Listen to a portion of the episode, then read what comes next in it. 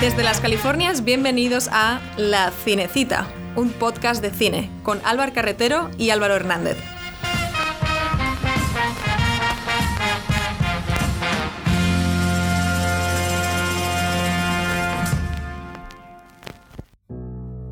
El cine se escucha, entra por los oídos. En la cinecita sabemos que las bandas sonoras son una pieza clave en las películas, muchas veces un marco incomparable, una presencia que nos acompaña y las hace inolvidables. En este episodio queremos rendir homenaje a un grandísimo compositor que nos ha dejado a principios de julio. Nada menos que Ennio Morricone. 1928-2020. O mejor, 1928. La eternidad.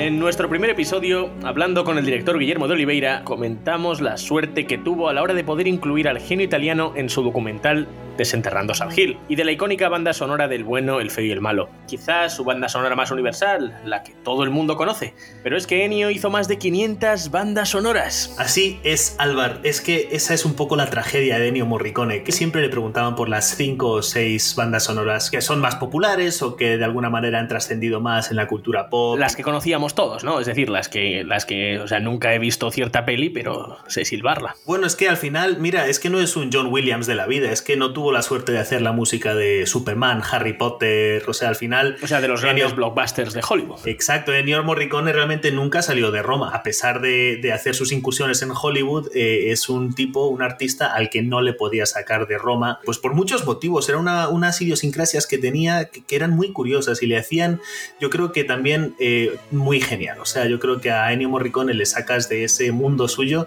y ya deja un poco de ser Ennio. A ver, a ver, a ver, esto es muy, esto es muy clave, es decir, no sale de Roma, Morricone se queda en Italia. Digo, obviamente hace sus viajes y eso, pero él siempre pero insistía. Estaba basado, estaba en una estaba, estaba basado en, en Roma. Basado en Roma, basado en Italia. Y no por estar anclado ahí de manera irracional, sino que eh, era un hombre que confiaba muchísimo en sus colaboradores. Él tenía su trompetista de sesión, tenía sus sopranos, tenía su tal y cual. O sea, era un hombre que ahí se había montado un, un séquito de músicos talentosos y era con los que le gustaba trabajar. Bueno, Álvaro, has estado, has estado leyendo, has estado investigando sobre Ennio, como puedo ver, ¿no? Me estado empapando de Ennio, me he estado metiendo Ennio en vena, gracias de hecho a la recomendación de Guillermo de Oliveira, que nos recomendó una, una biografía muy buena que la escribió un discípulo suyo, Alessandro de Rosa, y es de este formato que a mí me encanta, que son conversaciones, ¿no? Es casi como una entrevista muy extensa, muy en profundidad, y la verdad que es una joya, es una delicia meterse en la mente de, de este genio. Y te puedo contar muchas anécdotas, Álvaro. Cuéntanos chascarrillos de Ennio, Álvaro, sé que lo estás deseando. ¿Tenía algún tipo de problema por el que podría ser cancelado hoy día en nuestra cultura? O... No, Cuéntanos. De hecho es un tío absolutamente ecuánime, diplomático, se codeó con cineastas de todo tipo. Te estoy hablando de que tan pronto le hace un biopic al Papa como te hace la banda sonora de 120 días en Sodoma.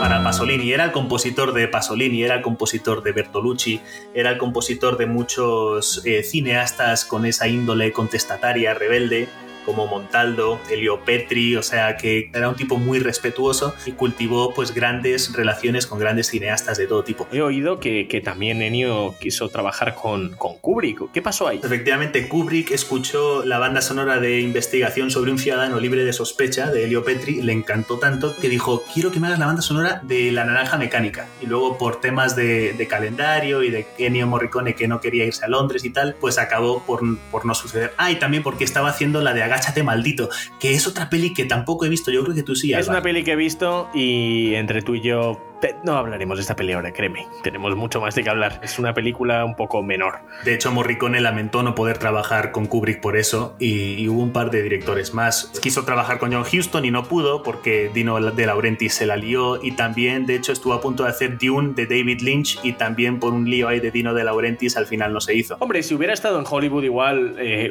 le hubieran... Ese ¿sabes? es, lo que Ese mucha gente tema. piensa, ¿no? Eh, hay mucha especulación. ¿Sabes que Terrence Malick le quiso, después de que apareció apareciera después de 20 años de no hacer nada Terence Malick, quiso que volviera Ennio Morricone para hacer la delgada línea roja y estúpidamente es que no, no pudo contactar con él. Y esa es la razón por la cual Ennio Morricone no hizo la delgada línea roja. O sea, hay... Pero aún así es una banda sonora espectacular. Es bastante buena, de Hans Zimmer. Ahí, eh, eh, sabes que tengo mi querella con Hans Zimmer, pero ahí te voy a decir que sí es buena, es buena. Te quería contar a propósito, has abierto con lo del bueno, el feo y el malo. ¿Tú sabes de dónde viene el tema del bueno, el feo y el malo? No tengo ni idea, Álvaro, cuéntanos. Pues el tema, el tema que al final son dos notas. Ah, ah, ah eso es una imitación de eh, el sonido que hacen los coyotes en el desierto. ¿Qué te parece ese trocito de trivia? ¿No te quedas flipando? Me parece fantástico porque si has dicho que el bueno de Ennio no salía de Roma, no sé dónde pudo ver o escuchar a un coyote, no sé, como esos pintores que le decían, mira, píntame un elefante y nunca había visto un elefante en el siglo XIV o XV y dibujaba un perro grande. Pero qué maravilla que, que pudiera que eso sea un coyote. ¿Cómo sonará un coyote, Álvaro? Vamos a escucharlo ahora mismo.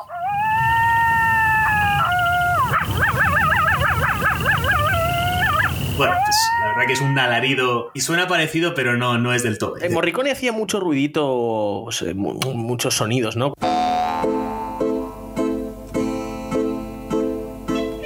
Piensa en sus bandas sonoras, incluso del oeste, hacía, ponía muchas voces y muchas cosillas, ¿no? Morricone tiene un carácter ecléctico, experimentador, eh, muy genial, sobre todo en las bandas sonoras de los años 60. Eh, él se le ocurría una fumada y corría con ella hasta sus últimas consecuencias. Y en ese, en ese sentido es un hombre que exploraba muchísimo todo tipo de instrumentos exploraba todo tipo de posibilidades sónicas y por eso tenemos en los temas del Spaghetti Western tenemos tan pronto gente imitando coyotes, como una soprano, como una guitarra eléctrica distorsionada, como arpas de boca, látigos, todo este tipo de cosas. Exacto, o sea, es, es, una cosa que, que lo, lo ves en vivo, como se interpreta esta música y dices, pero qué cosas más raras. Morricone hablaba mucho de la cualidad tímbrica de los instrumentos y para él era una cosa de, suma importancia y de hecho uno de los grandes desengaños que tuvo en Hollywood fue cuando se dio cuenta de que era una práctica habitual que los compositores hicieran el bosquejo general de la banda sonora pero luego la instrumentación recaía en manos de un tercero, de un becario y era algo que Morricone no concebía y de hecho si compras una banda sonora de Morricone te darás cuenta que pone música compuesta, orquestada y dirigida por Ennio Morricone él siempre sacó pecho por ocuparse de todas las facetas personalmente. Qué maravilla. Porque para él la música no era una cuestión solo de armonías y melodías, sino que también la cualidad de los sonidos eh, tenía un peso narrativo muy grande.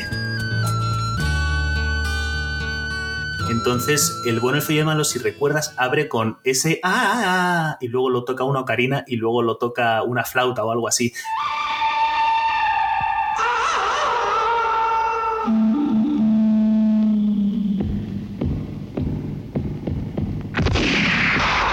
Es que está asignando el mismo tema, el mismo leitmotiv a, los tres protagonistas, el bueno, el feo y el malo, pero dejando claro por las distintas cualidades tímbricas que son personajes muy distintos. Que ese, tipo de, ese tipo de dimensionalidad a la música. El tipo de poder escribir, escribir esa música para, para los personajes de esa manera es, es muy, muy impresionante, Álvaro. Totalmente. Una pregunta, 500 bandas sonoras, es fantástico, pero vamos a ver, ¿reciclaba algún tipo de, de, de temas o de trozos? ¿O era un compositor que siempre que lo oías que era Morricone? Pues yo creo que yo sí identifico una, una, etapa muy clara, que es una etapa que a mí me encanta. Además, es una etapa que yo creo que es un Morricone más sinfónico, más de melodías, más maduro. Y yo diría que es la etapa en los 80, por ejemplo, la, la oímos perfectamente en películas como Cinema Paradiso, como La Misión, como Malena, un poco más adelante. O sea, esas melodías desgarradoras, esas melodías como con, con un agotamiento emocional, una melancolía. Yo ese Morricone Morricone lo defino con eso.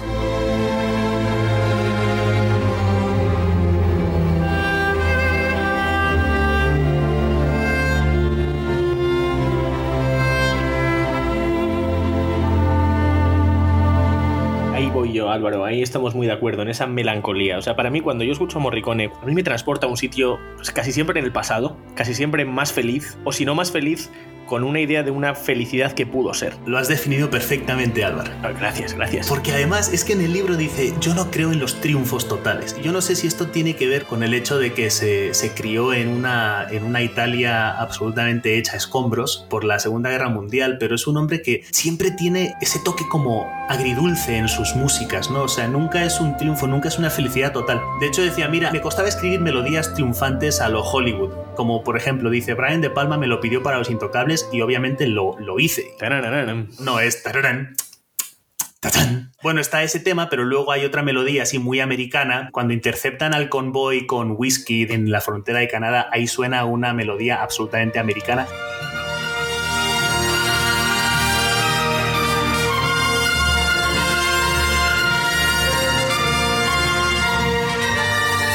Eso no le venía para nada natural a Ennio Morricone, por cómo era él. A él le salían más esas melodías, digamos que doloridas, eh, llenas como de, pesadumbre, de alguna manera impetuosas, pero desfallecidas a la vez. Mi banda sonora favorita de Ennio, sin duda, yo creo que la que más he podido escuchar en, bucle es La Misión.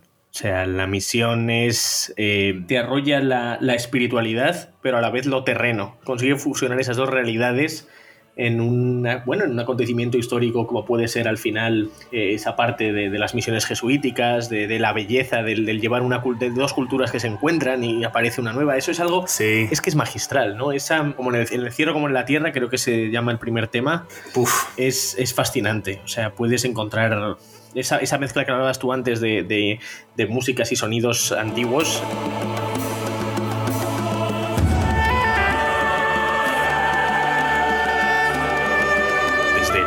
Los violines, la música indígena, eh, me, parece soberbia. Es una película que es que tiene todo el sentido del mundo que la hubiera hecho Morricone porque como dices se mezclan mil cosas. Dada la temática de la película, obviamente es el encuentro de dos mundos absolutamente dispares, pero Morricone ya estaba acostumbrado a hacer esas amalgamaciones de sonidos y que de ahí resultara algo absolutamente cohesivo, unitario y precioso.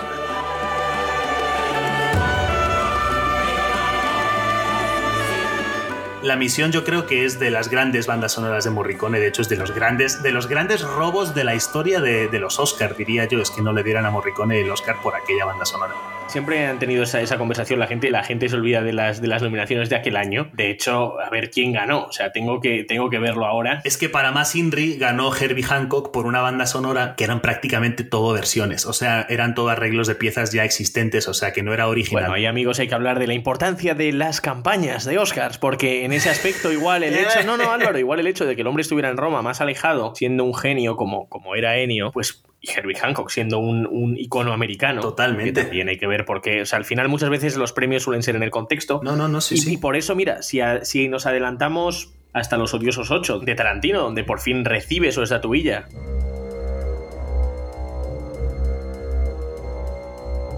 Con una banda sonora que es mucho más. Eh. No sé, o sea, yo tampoco la tengo tan. no la tengo tan presente. Fue un Oscar de estos de palmadita en la espalda. E igual te quedan dos telediarios, te lo vamos a dar antes de que. Suena, eso suena muy duro. Ya le dieron, recuerda que le dieron un Oscar a toda su carrera, pero al final recuerda que, que los Oscars van año, año a año. Sí. Y sí, sin embargo, la misión es, para mí, una banda sonora que ha conseguido trascender es esa, Álvaro. ¿Cuál es tu banda sonora? Si tuvieras que quedarte con, con una, es, es difícil. Quiero hacer una, una, pequeña transición y voy a acabar respondiéndote a esta pregunta, ¿vale? Ah, vamos a ir de la misión, que es tu banda sonora favorita. Quiero decirte dos, dos anécdotas geniales para ilustrar un punto sobre Ennio Morricone que me parece absolutamente magistral. Álvaro ha estudiado, como podéis ver, oír. Sí, bastante. Es que quiero soltarlo todo esto porque es que... Dispara, amigo. Ave María Guaraní. Buah, genial pista de Ennio Morricone.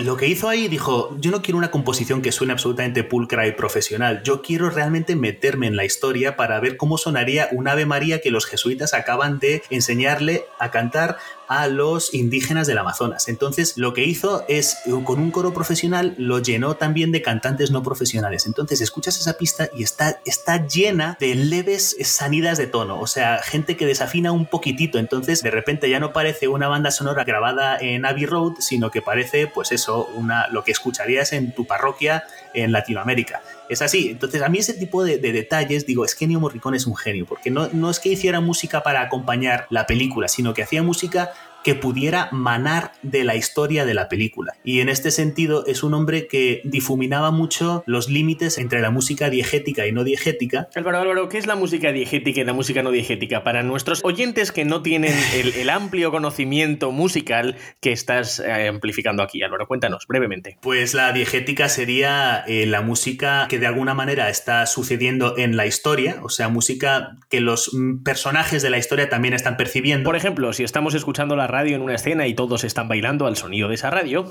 Por ejemplo, o por ejemplo, si sale Jeremy Irons tocando el oboe de Gabriel, pues eh, y los indios lo escuchan, pues ese oboe es diegético. No diegético es que es una banda sonora tipo Star Wars. Pues Luke Skywalker no está escuchando el tema de la fuerza. Bueno, pues estos dos conceptos realmente los, los mezclaba Ennio Morricone hasta que el límite entre lo diegético y lo no diegético se hacía realmente borroso. Qué fantástico. También piensa eh, en muchísimos otros momentos como la caja musical de... ¿La cajita de música era de, por un puñado de dólares? No, eh, la, muerte, la, eh, la, muerte tenía un precio, era la caja de la hija.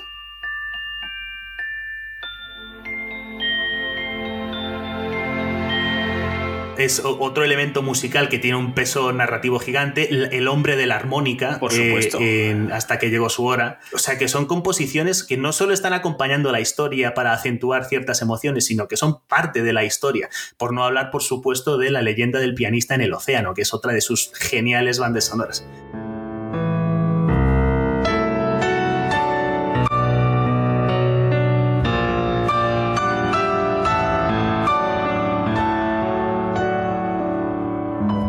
Encanta, cómo te encanta esa banda sonora. Es buenísima. ¿Esta, sería tu banda sonora favorita?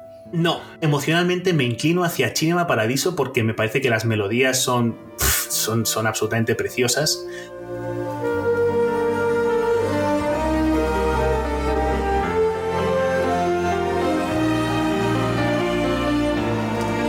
Pero si tuviera que salvar de un incendio un álbum de que ya esta pregunta es estúpida porque está todo digitalizado y está en Spotify, pero vamos a plantearnos que no.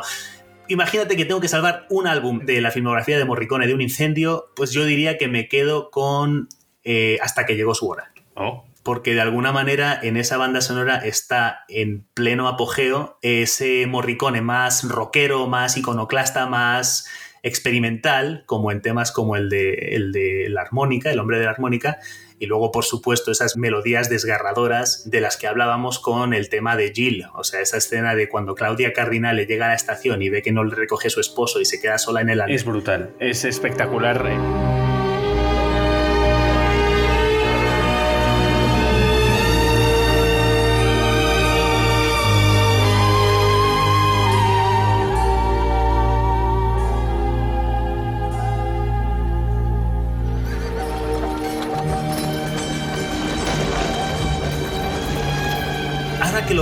No se te ha erizado la piel. Es una muy buena banda sonora.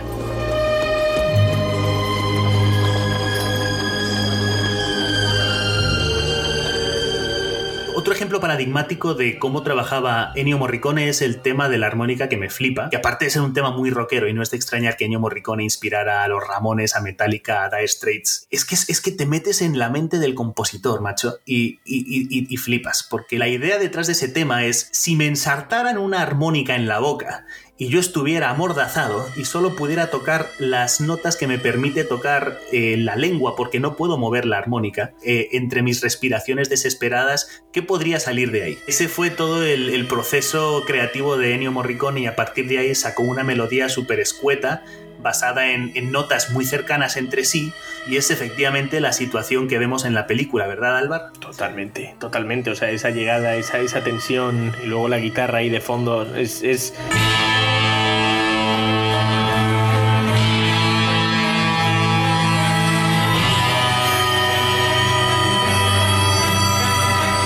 estoy viendo, la estoy viendo en mi cabeza y todos los que hayáis visto esa película, ahora mismo con las palabras de Álvaro, seguro que estáis viajando a Clearwater.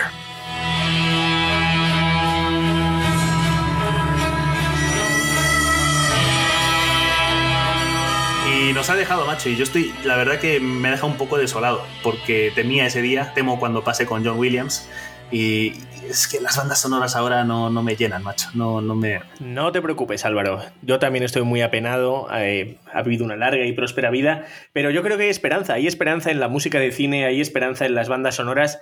Y te quiero presentar a nuestro siguiente invitado, Arturo Cardelus, un grandísimo compositor.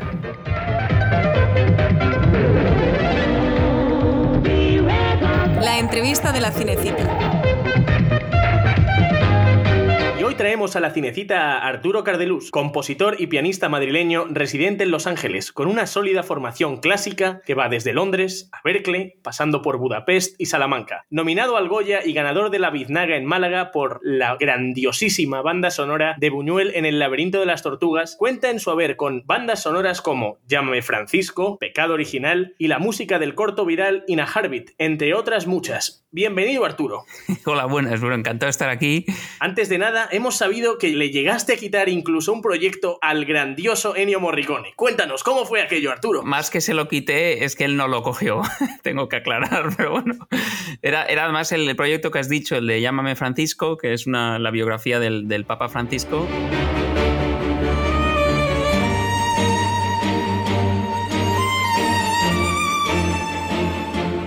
Más centrada en su época de Bergoglio, hasta que se hace papa, y estaba producida por Pietro Valsecchi, que es el que produjo Carol, que es la serie esta sobre el, papa Juan Pablo II. Y esa serie la hizo Morricone, entonces el, el, productor quería hacerlo con Morricone, y yo estaba en contacto con Daniele Lucchetti, que era el director, y Lucchetti quería que hiciese yo la música, pero me dijo que Valsecchi quería Morricone. Todo esto, esta era mi, iba a ser mi primera película. Y me dijo, oye, Valsecchi quiere a Morricone y si Morricone dice que sí, lo haremos con él. Y yo, claro, yo dije, hombre, claro, es que... pues faltaría más. Casi le dije, no os respetaría si me cogéis a mí antes que a Morricone, pero bueno. Y tuve la suerte que eh, en ese momento Morricone empezaba los Odiosos 8 eh, con Tarantino y les dijo que no y pude entrar yo.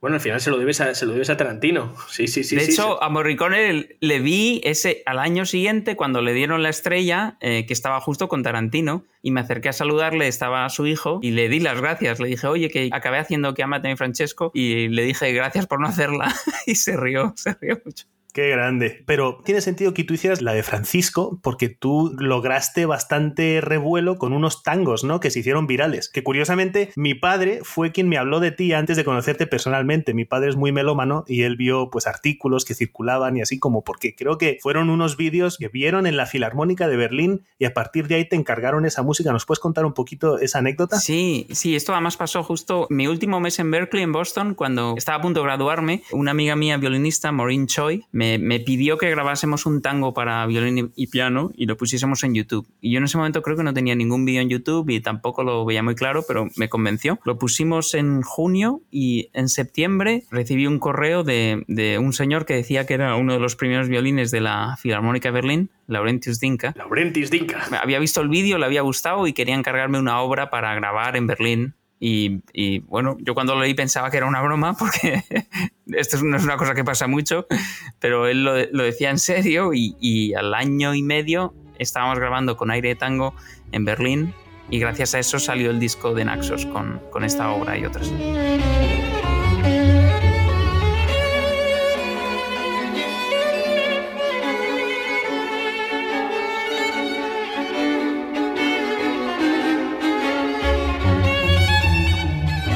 Esa es, esa es la, la, magia de la música, que a veces todo se acaba, se acaba interrelacionando cuando hay calidad. Morricone, Tarantino, la Filarmónica de Berlín, es, es, es maravilloso. Es que en este, en este negocio es mucho trabajo, mucho talento y mucha serendipia también. O sea, también es, es, es mucha suerte al final y cómo se entrelazan los, los eventos hasta Seguro, dar... seguro. Y cualquier compositor de cine que te diga que la suerte no influye, miente, miente como un bellaco. O sea, o compositor de cine o director. O sea, todos, para hacer este trabajo yo creo que necesitas una suerte parecida a que te toque la lotería dos veces en tu vida. Sí, yo creo que al final, joder, es, eh, la suerte se busca, ¿no? O sea, para, como decía Jake Gyllenhaal en aquella película, si quieres ganar la lotería, tienes que comprar el ticket. Esta es la película que va grabando por la noche, ¿no? ¿Cómo se llama? Es esa, ¿no? Nightcrawler. Qué, qué, gran película, es, peliculón, ¿eh? infravalorada, ¿no? Bastante. No se habla lo necesario de esa película. ¿Es de David Ayer esa, Álvaro? No, es, tiene un aire David Ayeresco, la verdad que olvido el, el nombre del director, pero sí es Era un desconocido, ¿no? Creo, ¿no? Sí, la produjo Jake Gyllenhaal, pues, pues porque le dio la gana, pero es un passion project de estos que es muy bueno, pero pasó un poco sin pena ni gloria por lo que son galardones y eso. Pero es un clásico, yo creo que es un clásico. Dan Gilroy es el director, lo he mirado fugazmente. Esto es. Pero bueno, volviendo un poco, volviendo un poco a, eso de, de David Ayeresco, que lo has dicho en cuanto a directores,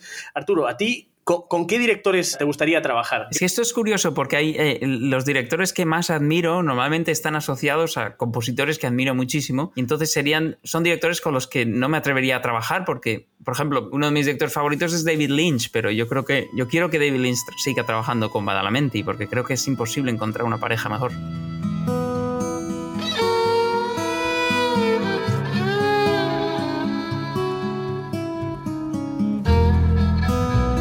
Pero bueno, él sería uno de ellos. Me encantaría trabajar con Almodóvar, pero es que me gusta tanto lo que hace Alberto Iglesias con él que yo creo que sería un crimen que no trabajasen juntos.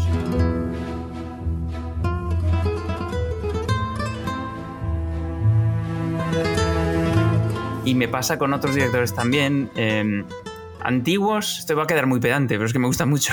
soy muy fan de, No, soy muy fan. Bueno, Rota también, pero soy muy fan de, de Dreyer. ¿Conocéis a Dreyer? Carl sí, claro. Dreyer.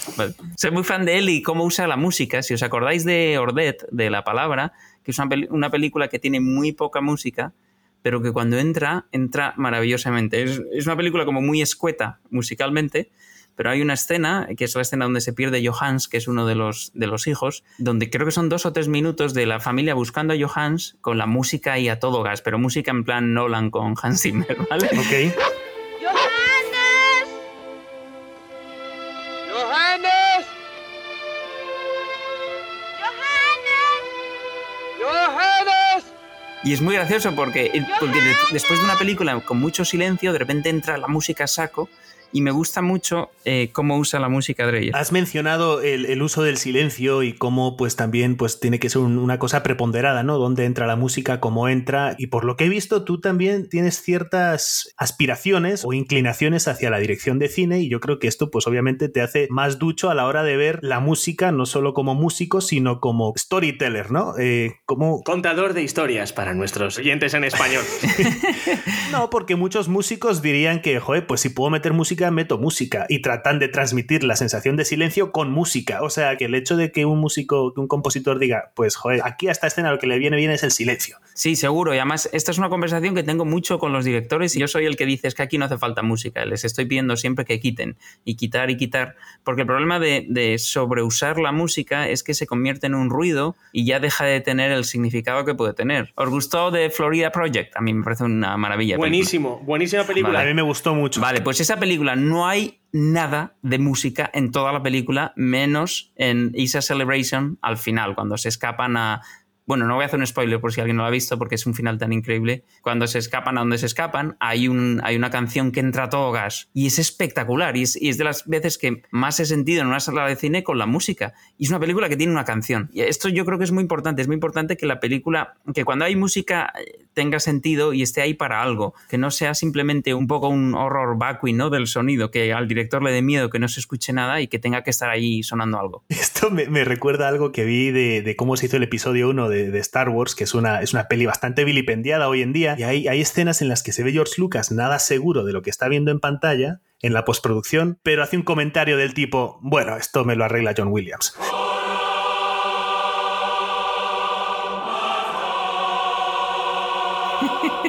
Bueno, claro, pero es, que esa, claro, pero es que ahí está muy bien usada la música y hay muchísima, pero se usa muy bien porque la música es, es, es uno de los pilares de esa película. Es que eh, Star Wars no existiría sin John Williams. Esa película no existe sin él. Pero tú crees que una banda sonora puede eh, de alguna manera acentuar algo que ya está en la pantalla, en la historia, o, o si puede generarlo desde cero. Porque digamos que a veces es tan estéril lo que es la película en sí, que por mucha música que le pongas, es difícil generar algo de emotividad si el resto de los elementos no están alineados correctamente. No sé si me explico. Sí, sí, sí, no te explicas. A eso me refería con ese ejemplo. Eh, yo creo que la música siempre tiene que estar ahí para añadir algo. O, igual, como mucho, para subrayar algo. Para mí la prueba de si una música es necesaria o no es si, si la quitas y la escena no tiene sentido o la escena no funciona, entonces es que la necesitas.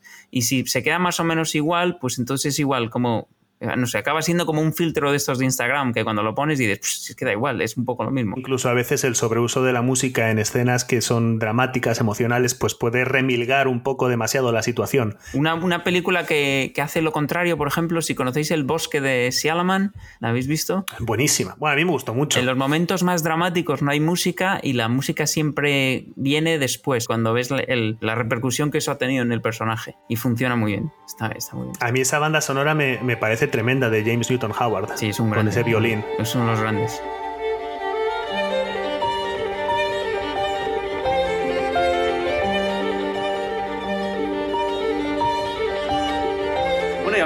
Grandes hoy día en Hollywood, eh, James Newton Howard, por supuesto, cada, cada compositor tiene un estilo muy diferente, pero digamos que puede haber tendencias, ¿no? Hay gente que, que utiliza más el leitmotiv cuando sales ta- ta- tarareando la canción, o me gusta, otros que son más de, de, por así decirlo, perdón mi ignorancia, de ruidito raro.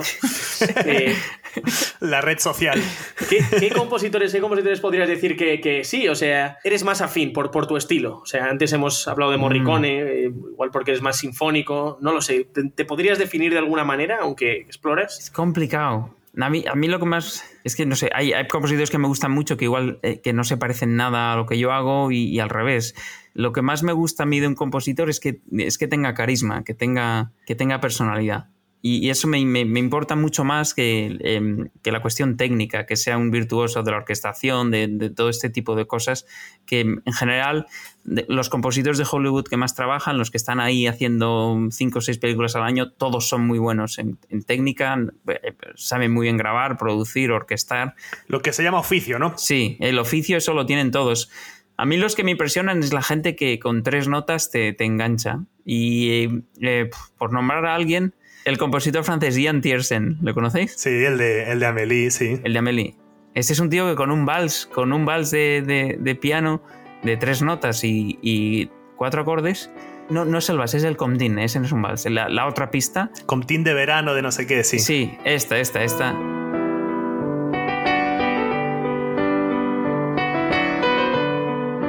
El otro día leí hace poco que es la pista de film music más eh, streameada, si se puede decir, en, en, Spotify. Pero a mucho, a mucho de, de cualquier Williams, Zimmer y cualquier.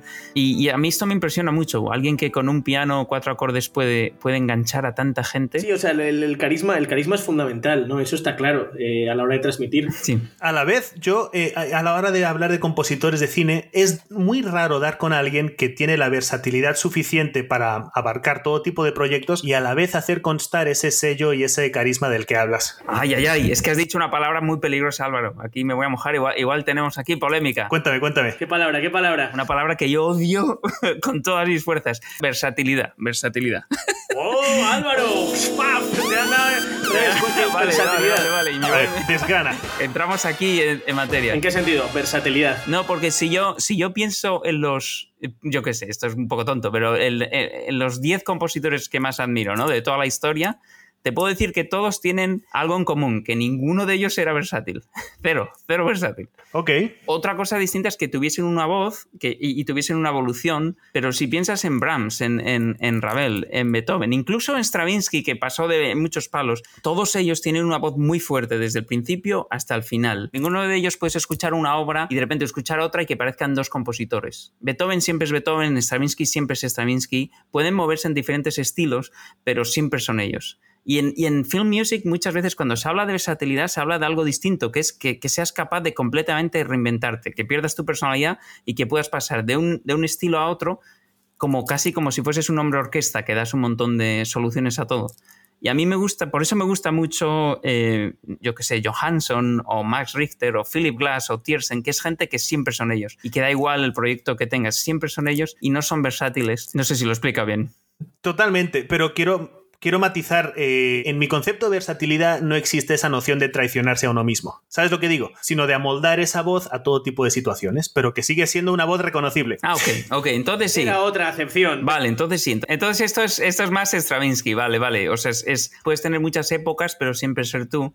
Un poco como Morricone. Morricone no era versátil. Morricone siempre sonaba Morricone. Hizo muchos estilos muy distintos. Cardeluz siempre es una Cardeluz. Eso es algo que también quería decir y es algo que veo en muchos grandes directores. O sea, si, si, lo, si extrapolamos esto a los directores o a muchos escritores, eh, ahí lo veo también. Yo cuando digo a la gente, eh, no sé, a clientes, amigos, mira, un director reconocido en muchos aspectos es cuando tiene un lenguaje que tú ves una película e inmediatamente ves esto es, esto es Scorsese, esto es Almodóvar, Eso esto es. es, Peckinpah, esto es Ford.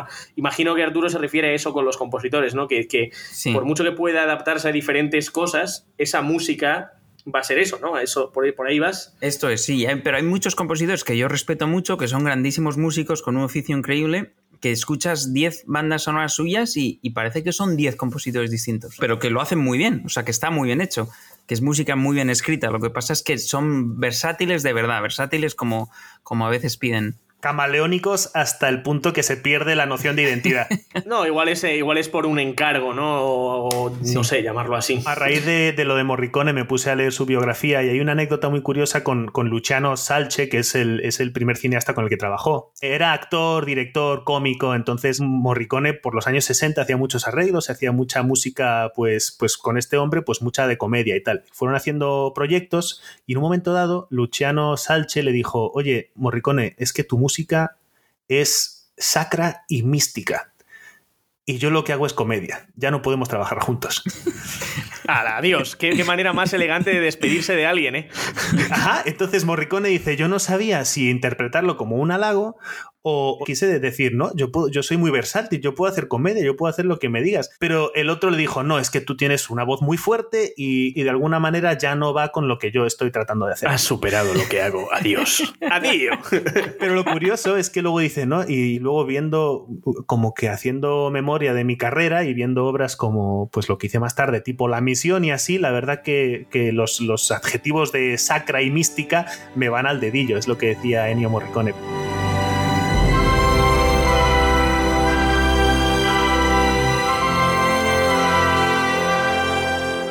Pero que es algo que, que, este hombre le supo decir 20 años antes, como que supo atisbar esa, esa voz que, que crecería para ser tan potente y tan reconocible. Y es verdad, y, y, hay poca gente con una voz más fuerte que Morricone. Yo creo que estamos hablando de lo mismo, lo que pasa es que tú estás hablando de diferentes estilos, ¿no? De manejar diferentes estilos. Sí. Y yo estoy hablando de conservar la voz dentro de esos estilos. Y uh, sí, yo estoy de acuerdo, ¿eh? Estoy de Estamos acuerdo. todos de acuerdo. Lo que no sabemos es qué pasó Estamos con el amiguete ese de Morricone. ¿Qué pasó? ¿Siguió haciendo obras de teatro? Igual No, habría que pues, hacer otro no, episodio. no.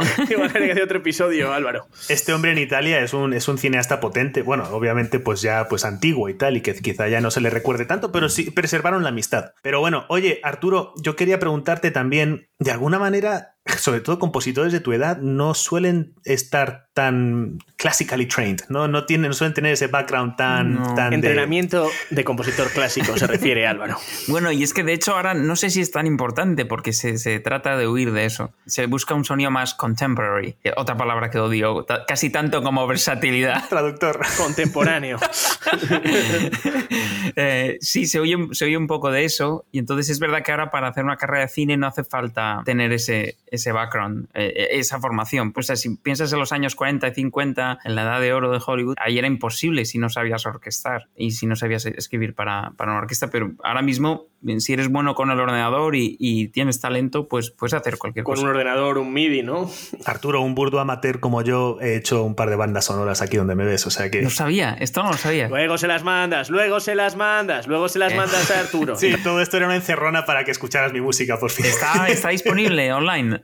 Yo te lo Vale, paso, vale, está en un link privado, yo te lo paso. Pero lo que es verdad es que, pues sí, uno se puede meter con el Logic, con, el, con, con todo lo que es MIDI y todo eso y sacar cosas resultonas, pero obviamente te da una ventaja considerable el tener toda esa formación académica y a la vez es un arma de doble filo porque, porque estás yendo en contracorriente de lo que son las convenciones de Hollywood hoy en día, en cierto modo. ¿Qué es lo que busca Hollywood hoy día, Arturo? Es que va por modas, va por modas y cambia muy rápido. Entonces yo creo que es mejor no prestar mucha atención a eso. Yo, Hollywood ahora busca más cosas electrónicas y, y este tipo de, de, sonido contemporáneo. Pero bueno, igual esto pasaba más hace dos años. Ahora se está volviendo un poquito más a la melodía, pero siempre con mucho cuidado y siempre con eh, muchos ruiditos de fondo para que no, que no parezca eso una música clásica. ¿Tú consideras que tu estilo es, es más melódico? por así decir. Y yo lo intento, sí, sí, yo lo intento. Yo, yo, intento que haya, que haya un leitmotiv y una melodía que se pueda recordar, porque para mí es el arma más fuerte que tiene la música en el cine, para mí sí que es la, la melodía. Las, las, texturas funcionan muy bien, pero las, las texturas llegan hasta donde llegan. Y, y, yo creo que no hay nada que, que cale más y que se meta más dentro de una película que una melodía memorable, una melodía que se pueda recordar. Uno no sale de una proyección tarareando texturas. no.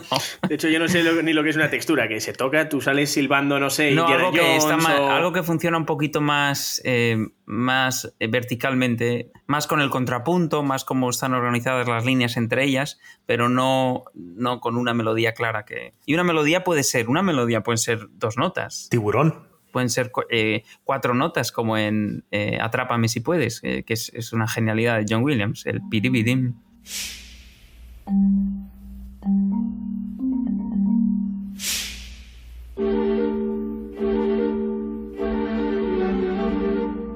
Son cuatro notas y eso es medio, esa es media película. Con esas cuatro notas ya tienes al personaje. Es buenísima. Curiosamente, hay, una, hay ciertas películas que solo me acuerdo de la banda sonora uh -huh. y, y, la película no me acuerdo de, un, de nada. O sea, de absolutamente. Me pasó con Monuments Men, de, de, de la de uh -huh. Alexandre de Pla. De na, na, na,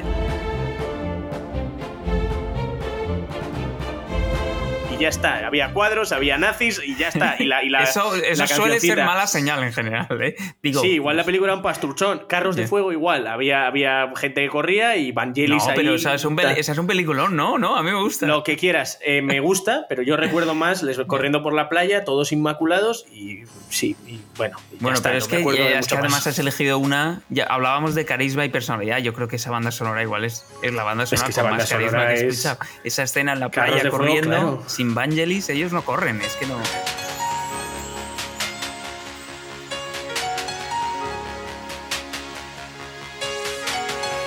¿Qué fue, de, ¿Qué fue de Vangelis? Ahora que estamos aquí. Hizo eh, muchas cosas. Hizo no, 1492, de... Carros de... Sigue vivo. Sigue vivo. ¿Qué ha no hecho hizo ahora? la segunda de Blade Runner. No, esa no. Pero hizo luego Cosmos, ¿no? No había una serie que está muy bien también, creo que se llama Cosmos. Saca sus discos, Álvaro, es un hombre Sí. que vive mucho de la música electrónica y tal, o sea, realmente cine es lo que menos Yo hace. creo que él no está para que le digan, bájame aquí la flauta, súbeme aquí el violín. Ya, seguramente, pero, pero curiosamente yo de las, las bandas sonoras, incluso antes que un Williams para mí, por, por cómo crecí, fue un Vangelis, eh, un Blade Runner, eh, pues eh, Carros de Fuego. Yo a mis niñas les pongo la, la música de Blade Runner del saxofón para dormir. Love Story, ¿no? Es fantástico. Eso te relaja, eso te, te mete en un, Sí. en un zen. Está muy bien, es un grande. Sí. es un grande.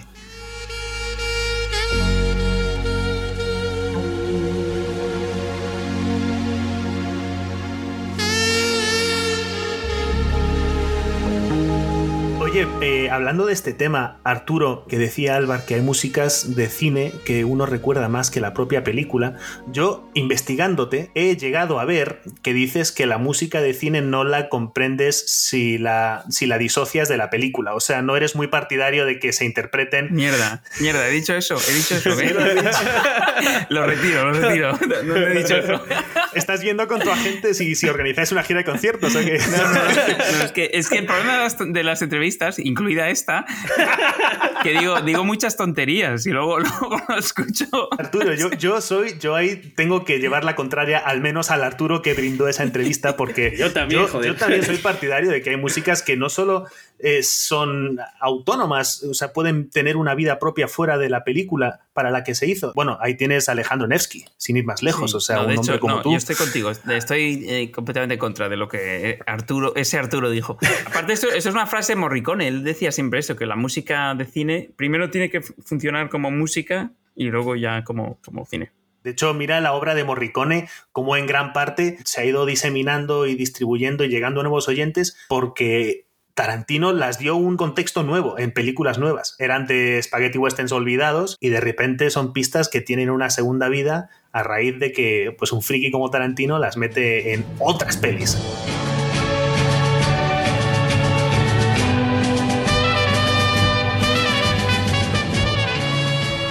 Bueno, eh, llevas ya bastantes añitos en Hollywood también. Nos conocimos ya cuando llegué prácticamente. Y, bueno, ¿cuáles son, ¿cuáles son tus planes? O sea, ¿qué es lo que te gustaría, qué es lo que te gustaría componer? Si mañana llega, yo qué sé, eh, alguien te dice, mira, puedes trabajar, puedes hacer este tipo de película. ¿Tú dejarías que el, el proyecto diga o, o hay algo que tú quieres hacer que digas, pues me gustaría hacer esto? A mí lo que me gustaría, mi sueño, mi sueño, mi sueño de verdad es encasillarme completamente. O sea, crear un sonido que sea el mío y que me contraten para ser yo. Como Philip Glass, ¿no? A Philip Glass le llaman para ser Philip Glass. Y siempre, da igual la película que sea, el ilusionista, las horas, da igual. Él es Philip Glass.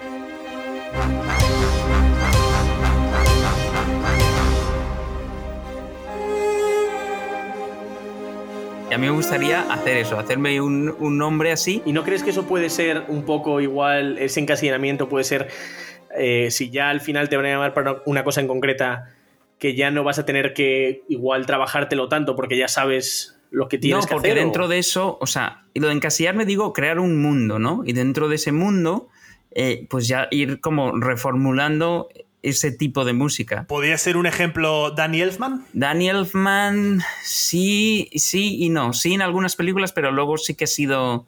También ha sido versátil, Danny Elfman. versátil, entiendo que, que, es una palabra que dices peyorativamente. No, Danny Elfman es un grande. O sea, de, con Danny Elfman nunca me voy a meter en nada. No, obviamente. No, pero, pero sí que la tenía un abanico, un abanico más grande. No, yo digo encasillarte más. O sea, ser, ser eso, ser Philip Glass. Philip Glass es un buen ejemplo. O incluso antes hablabais de Trent Reznor, que en lo suyo, en su estilo, él, él, él, también está muy metido en lo suyo y él hace lo suyo. Y eso no significa repetirse, porque si pensamos, por ejemplo, en los grandes, si pensemos en Chopin, ¿no?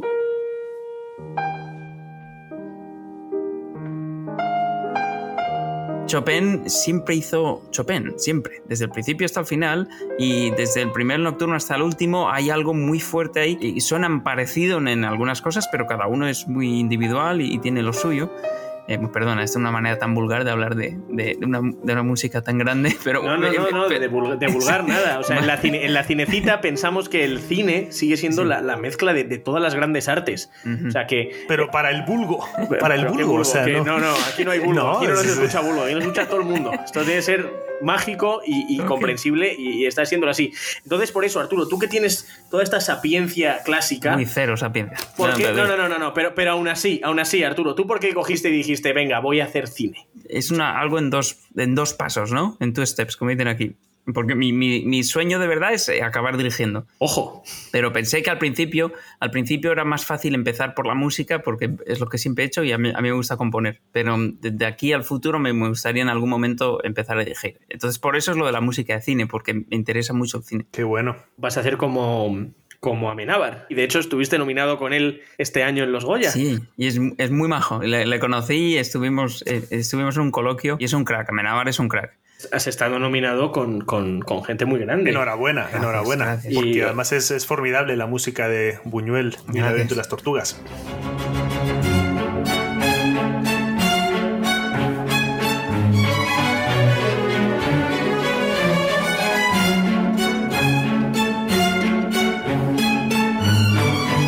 Yo, yo soy de Real Madrid, así que yo perdí y, y cuando se pierde, se pierde. Yo no, yo las nominaciones no las celebro.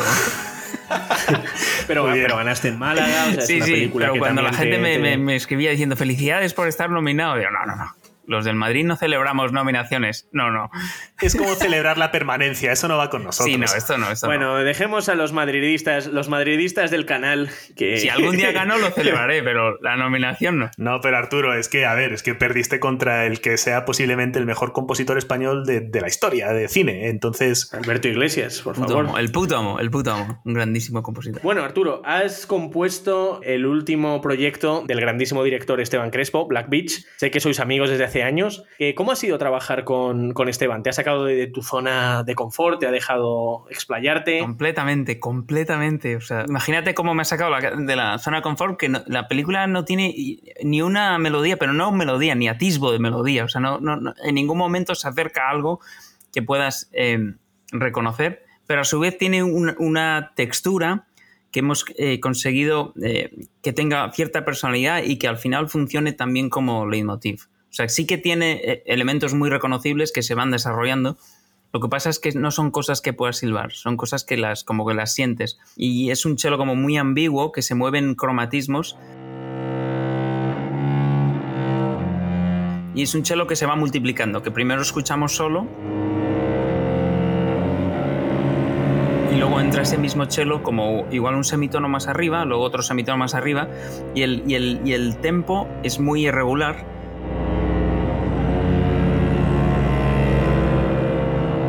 entonces se crea un, un- aire sonoro, una textura sonora que creo que es muy interesante y a, a la película le da una coherencia eh, de tono. O sea, es fantástico. El, el trabajo que, que ha hecho Esteban es increíble porque ha sido un trabajo de muchos meses convenciéndome y sacándome. Yo le mandaba una cosa y me decía no, le mandaba otra y decía no. Y le mandaba. Y que ahora veo lo que yo le estaba mandando y me doy cuenta que es que obviamente no tenía nada que ver con la película que él tenía en la cabeza. La podremos ver, la, la película va a ir a Málaga, creo que ya es Sí. oficial. Sí, Eh, va, va, a ir es al Festival de Málaga y, si, este y si año. hay suerte y, no, y, si- y Málaga pasa, estará en Málaga. Esperemos oírla y que sea una, que sea una película con una música cardelusiana. Es un peliculón, Es- ¿eh? es- Es... un peliculón. La película está muy bien. Tengo muchas ganas, tenemos muchas ganas de verla, sí. Oye, Arturo, Como, como compositor de cine, bueno, como compositor en general, pues, ¿cómo diferencias lo que es componer para ti mismo? Porque has hecho muchas, muchas obras, pues, por amor al arte, por amor a la música. Eh, tengo en mente, además, la que le has dedicado a tus hijos, que son preciosas. ¿Y cómo, cómo es ese proceso distinto de componer por encargo, ¿no? Para, para lograr ciertos propósitos narrativos que te marca un director. Pues en el fondo tiene gracia, pero es un poco lo mismo, porque para mí, para mí componer música es, es una reacción. Y siempre tiene que ser una reacción a, algo. La música no, nunca es lo primero. La música es mi respuesta a algo. Entonces puede ser mi respuesta a una película, a una escena, o puede ser mi respuesta a una persona, a un recuerdo, a un sentimiento. Siempre, siempre que compongo música siento que estoy reaccionando a algo. Entonces, eh, es verdad que cuando hago música de concierto puede ser un poco más abstracto, porque no es tan concreto como esta escena donde la música entra aquí y, se acaba aquí, pero si- sigue siendo el mismo proceso. Mi música es eh, más que una pregunta, eh, intenta ser una respuesta a una pregunta que tengo. Impresionante, joder, esto es, es que Arturo, es que nos lo respondes así en redondo y, y- y ma- madre mía, yo me turbo, yo me turbo, yo me turbo mucho. ¿Y cómo ves, cómo te ves dando ese salto a la dirección? ¿Sería a partir de, de una obra, una historia eh, intrínsecamente musical? O sea, ¿Dirigirías y harías la música? Sí, ¿no? Sí. Es que ese es el tema. A mí, en general, las películas que más me gustan suelen ser películas con poca música. Películas donde la música entra muy poco y cuando entra, entra muy bien. Tipo Woody Allen o, o Haneke. qué curioso. O sea, cobrar el doble y, y- y trabajar la mitad, ¿no? O sea, diriges y hacer menos música. Molaría, molaría que te cobra, que te pagaran una millonada por, por hacer la música y que, y que convencieras al director de que ninguna escena necesita música. Y el director eres tú, así que imagínate. Te Esto, esto tiene ti gracia porque de- hablando con, con Amenábar de Mientras dure la guerra, me dijo que es de las películas donde él más música suya ha rechazado. Que él, que él compuso mucha música y luego se dio cuenta, eh, después de muchos montajes, que, que en escenas eh, sobraba la música. Y él rechazó su propia música. Tiene que ser una conversación interesante entre tú mismo. Pero dame esta música. ¡No! Un poco esquizoide el asunto, un poco Gollum todo. Arturo, ¿qué, qué directores dirías que han sabido, aparte de Amenábar, que han sabido cumplir con creces en, en la dirección y en la composición? Bueno, el mejor ejemplo es Chaplin. Chaplin era un puto genio. Ah, O bueno, sea, es, de que, hecho. es que Chaplin, yo creo que igual él, él es el mejor ejemplo y no sé si hay otros. De hecho, creo que el, el único Oscar que ganó Chaplin fue por la banda sonora de Cantilejas, en los años 50. Ah, sí. Bueno, es que claro, esa, esa es otra banda sonora increíble.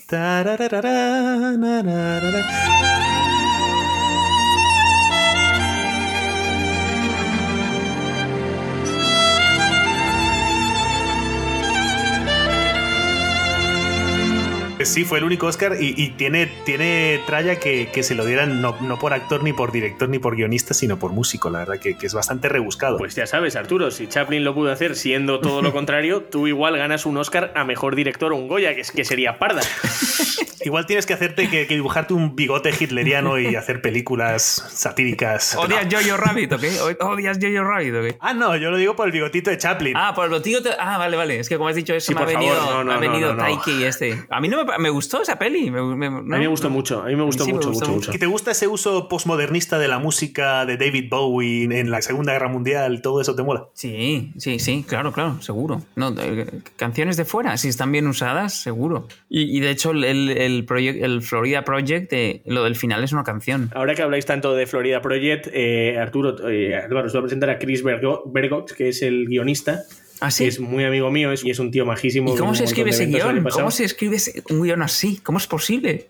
Porque pues acá dependes es, completamente de, eh, de, tus actores y del director, porque... Bueno, Arturo, tú sales, tú sales de, de dueño del motel, claro, ¿no? claro, yo soy el dueño, yo tengo un gran papel. Ah, sí, sí, me sí. nominaron al Oscar. Incluirlo, incluir la foto, por favor. Okay. Arturo Carelus tiene un doppelganger, o, o, doble, en Hollywood, que es Willem Dafoe. Es una putada, es una putada porque tiene una cara, es un gran actor, pero es una cara muy rara. Pero tú eres como el hermano, el hermano gemelo benévolo. Sí, es verdad, es verdad. Cuéntanos esa anécdota que alguien te comentó una vez en un vídeo eh, sobre Willem Dafoe. Ah, sí, esto es un vídeo de el del, del vuelo moscardón que tengo con Sonia, que tocamos a dos pianos, pero el mejor comentario era uno que decía, no sabía que William Dafoe tocaba también el piano.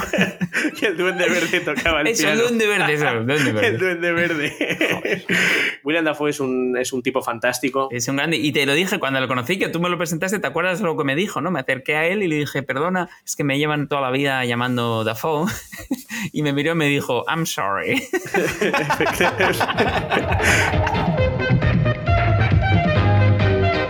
Arturo, gracias por esa grandiosa entrevista. Eh, es costumbre nuestra, y cuando digo costumbre me refiero a que llevamos haciéndolo un episodio. Episodio 2. Eh, esto es como el, el, este es el episodio 2 de la El ataque de los clones. No, no, no, el Imperio contraataca, que es la mejor de la saga original. Pero... Ese es el episodio 5, pero no entremos en casuística. Eh, lo que te quiero decir es, queremos cerrar siempre con, una, con un tema musical, un tema musical que nos ilusione, que nos inspire, que tenga una bonita historia detrás. Y obviamente teniendo de invitado a un compositor como eres tú, tan de renombre, pues queríamos dejarte elegir a ti un tema para cerrar, pero que sea de tu opus. Entonces, si nos puedes, si nos puedes Mm. decir con qué vamos a cerrar el programa y, y, y, situar un poco, ponernos en situación de qué vamos a escuchar. Pues mira, si podemos cerrar el programa, como os estoy hablando, esto es una cosa que no hemos hablado. Yo estoy hablando desde, desde Anchorage, Alaska, que es donde estoy pasando el verano pandémico. Pues como estoy hablando desde Alaska, eh, me gustaría acabar con, con Anchorage, que es el tercer movimiento de mi pieza con aire de tango. Hay dos versiones si podemos usar la versión de, de, los de Berlín, que está en el disco Naxos, en, en Spotify o, o, también está en, en, YouTube. Disco que tuviste la gentileza de, de firmar a mi padre, Arturo. Te, es verdad, es verdad, sí, con sí, mucho sí. gusto. Desde aquí saludamos a don Jesús. Oye, pues ponnos en situación, porque tu, tu esposa es de Alaska, de hecho. Entonces, eh, explícanos un poco qué es ese sitio para ti. Sí, sí. Jen es de aquí, es de Anchorage. Bueno, pues el, es el sitio más increíble que, está, que he visitado y que os recomiendo. Sí que es verdad que si vais a venir, os recomiendo que vengáis entre mayo y septiembre, o junio y septiembre, que es cuando tenéis los días más largos y mejor tiempo. En invierno está muy bien también, y, y si queréis ver las luces estas de... ¿Cómo se dice en español? Aurora, Borealis. Eso, aurora, aurora boreal. boreal. Vale. Eh, eh, hay que venir en invierno, eh, pero es un sitio eh, muy especial para mí. Eh, yo conocí a Jen en Boston, pero luego nos, nos, casamos aquí en Anchorage y este año hemos decidido eh, pasar aquí el verano. Como los casos se disparan en LA y aquí si estamos muy bien, pues aquí estamos. Pues visto lo visto, yo creo que elegisteis bien para lo que hay que hacer. pues muchísimas, muchísimas gracias Arturo y os dejamos con Anchorage de Arturo Cardelus.